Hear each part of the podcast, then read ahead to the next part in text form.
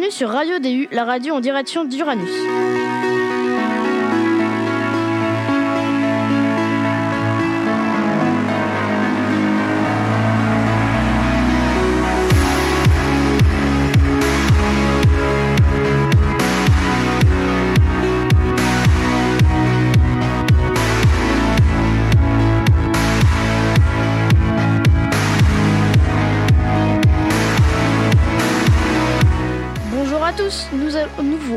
Pour le sixième numéro de notre web radio. Au sommaire de cette émission, un musée sur la guerre, deux jeux vidéo, de la musique et les portes ouvertes du collège. Nous allons commencer avec Lucas qui va nous présenter un musée sur la Seconde Guerre mondiale. Bonjour à toutes et à tous.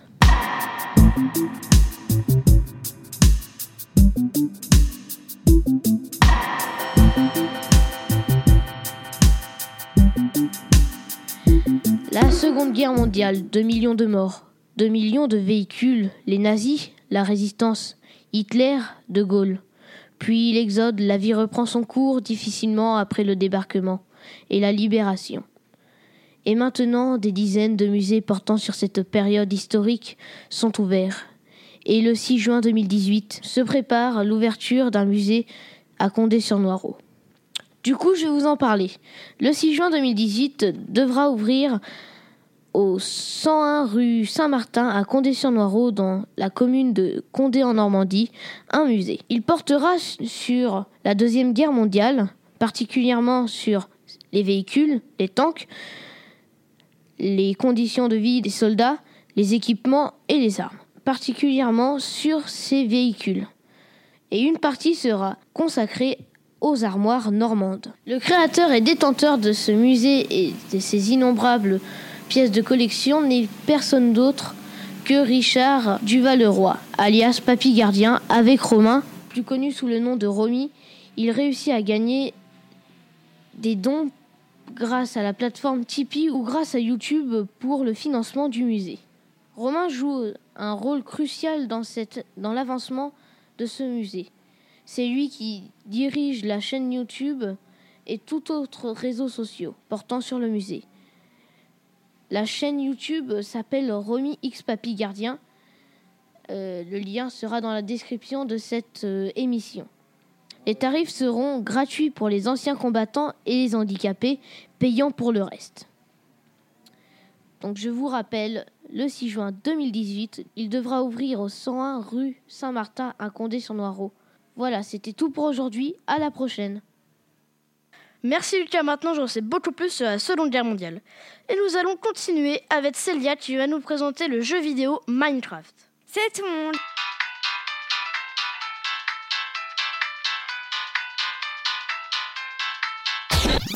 Je vais vous parler d'un jeu vidéo qui est sur Xbox, PC, PS3, PS4, Wii U, sur tablette, sur smartphone, sur 3DS et bientôt sur Switch. C'est parti. C'est un jeu de survie et de création. Dans ce jeu, on mine et on craft, donc vous l'aurez sûrement deviné, je parle de Minecraft. Nous, mais revenons-en à nos moutons. Minecraft est un jeu dans lequel on doit survivre à des monstres, créer sa maison, mais bien sûr Minecraft laisse libre à votre imagination. Et heureusement, dans ce jeu nous devons aussi miner pour récolter des minerais comme le charbon, le fer, l'or, la redstone, le lapis lazuli, le lapis lazuli, pardon, l'émeraude et enfin le minerai le plus rare, le diamant. Ce qui est bien, ce qui est bien, c'est qu'avec le fer, l'or et le diamant, on peut fabriquer une armure, des armes, des et des outils aussi. Même si l'or, c'est pas assez résistant pour utiliser comme arme, outil ou armure. En parlant d'armure, le plastron est la pièce la plus protectrice. Puis, il y a le, le pantalon pardon, qui protège autant que le casque et les bottes réunies. On utilise le charbon pour faire cuire de la viande, des patates, etc.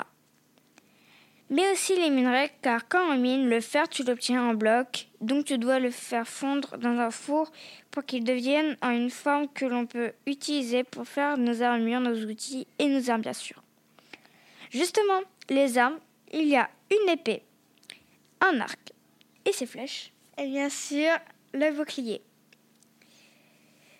Et il y a aussi des outils comme la pioche qui sert à miner, la hache pour couper le bois la pelle pour miner la terre et enfin la houe pour labourer les champs. Donc je disais, on peut construire sa propre maison, mais pour construire sa propre maison, il faut des blocs comme la pierre par exemple. Mais il n'y a qu'une seule sorte de pierre. Bien sûr que non, c'est juste que je ne vais pas dire toutes les sortes de pierres, car ça rallongerait.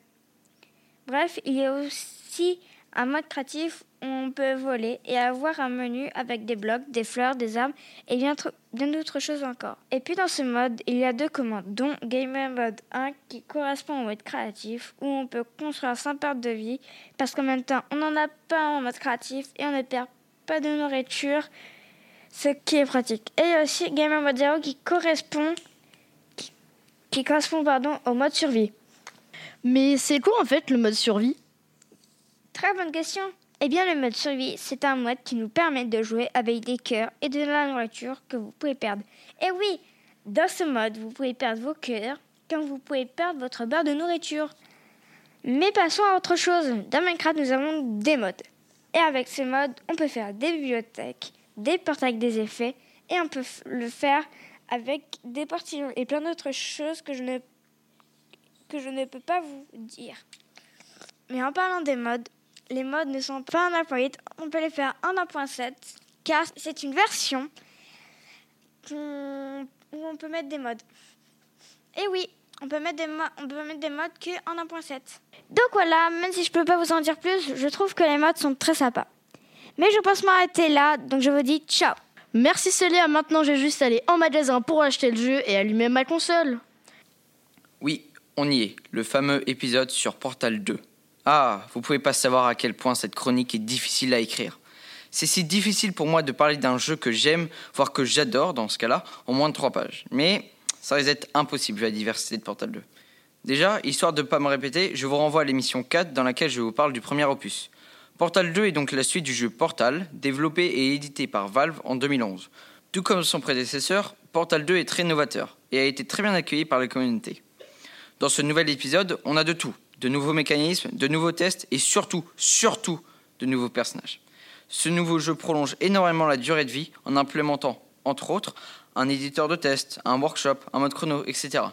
Alors qu'est-ce qui fait vraiment l'intérêt de cette suite à travers toutes ces nouveautés? Eh bien, personnellement, c'est l'histoire et ses personnages. Tout, particulièrement Wifley. Je pourrais faire une chronique entière à vous expliquer pourquoi j'adore ce personnage et à quel point il est écrit avec génie. Wifley, c'est le petit personnage qui vous, accompagnera tout au long de l'histoire. Et contrairement à certains rôles secondaires du jeu vidéo, comme Navi dans la série Zelda, Wifley est très actif et n'est pas juste là pour faire joli. Il est un élément scénaristique majeur, puisque c'est lui qui va démarrer l'histoire et qui va la finir. Bon, c'est insoutenable là, donc si vous prévoyez de jouer au jeu, eh bien, posez l'émission ou avancez d'environ 2 minutes et allez directement acheter Portal 2. Pour les autres, on va donc parler de l'importance de Wifley dans l'histoire de Portal 2. C'est bon vous, êtes partis tous les autres Ok. Oui, donc, qu'on se le dise directement, Wifley va se révéler être le vrai méchant, entre guillemets, de cette histoire. Alors vous allez me dire, oh là là, qu'est-ce que c'est original? Je m'y attendais vraiment pas, dis donc. Oui, mais le méchant de l'histoire, il est plus par accident que par malice. Wifley, on l'apprendra plus tard, a été entièrement designé pour prendre des mauvaises décisions et être stupide. Wifley a cependant, il a cependant les meilleures lignes de dialogue du jeu. Bien sûr, si je vous sortais ça hors de contexte, ça n'aurait aucun sens. Mais je ne peux que vous encourager à jouer à Portal 2, rien que pour ça. Du côté de son histoire, Portal 2 est aussi très bien servi, avec le réveil de GLaDOS, les décors magnifiquement délabrés, les mécaniques de gameplay et l'inventivité des level designers, qui sont vraiment défoulés. Portal 2 a mis toutes les chances de son côté, mais je pense que le plus gros argument de vente est du côté de l'histoire et particulièrement de sa deuxième partie. En effet, après que Wifley nous ait eu sa fièvre de puissance, il nous envoie dans les tréfonds d'Aperture Science, environ 100 km sous terre, tout, simplement. Vous devrez alors naviguer à travers les ruines d'Aperture, qui remontent tout de même à 1943, pour arriver au centre de recherche actuel. Pendant ce voyage, vous découvrirez les origines de la société, ses activités, ses scandales, ses personnages. Mais la deuxième partie du jeu introduit aussi une toute nouvelle mécanique de gameplay, les gels. En effet, pendant les années 50, Aperture crée plusieurs gels, chacun ayant des effets différents. L'un fait rebondir le joueur, l'autre fait accélérer, et le dernier permet de créer des portails sur les surfaces recouvertes de ce gel. Et ces fameux gels vont avoir un effet très important sur le reste du jeu. Les développeurs et les level designers ont aussi fait un très très bon boulot. Il faut d'ailleurs savoir que cette mécanique ne devait à la base pas être incorporée dans le jeu, mais devait être un jeu séparé. Aperture tag. Et c'est déjà la fin. Oui, vous avez bien entendu, c'est la fin de ma chronique. C'est court pour un jeu que j'adore, hein Eh bien, simplement car présenter Portal 2 en une seule chronique est impossible. J'ai donc pris un format ultra court, une seule page. J'espère que je vous ai tout de même donné envie de jouer à Portal 2. Je vous le recommande de tout mon cœur. Disponible sur PC, PS4, blabla, blabla. Bye Courez l'acheter Eh bien, merci Elliot pour cette magnifique rubrique sur Portal 2. Y aura-t-il un Portal 3 Nous ne le savons pas, mais en tout cas, s'il y en a un, il y aura le successeur d'Elliot qui nous le dira dans la prochaine saison de la radio. Passons à Lucas qui est allé promener son micro sur les portes ouvertes du collège le dernier week-end de mars.